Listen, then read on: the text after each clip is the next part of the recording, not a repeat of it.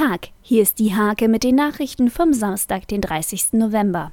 Am Freitag ist der fünfte Adventszauber rund ums Nienburger Rathaus und Martinskirche offiziell eröffnet worden. Die Holzbudenstadt mit Deko, Kunsthandwerk und Eisbahn kann bis zum 22. Dezember besucht werden.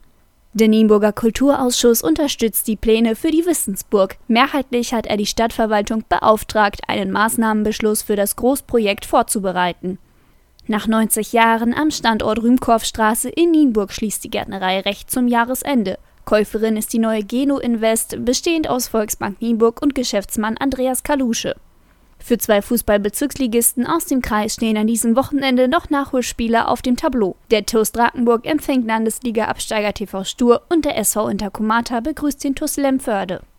Über 120 Teilnehmer waren für den Kraftdreikampf in Fechter gemeldet. Auch das Powerteam Langendamm war mit drei Teilnehmern dabei. Mit seiner persönlichen Bestleistung erreichte André Schuert Platz 1 und wurde norddeutscher Meister.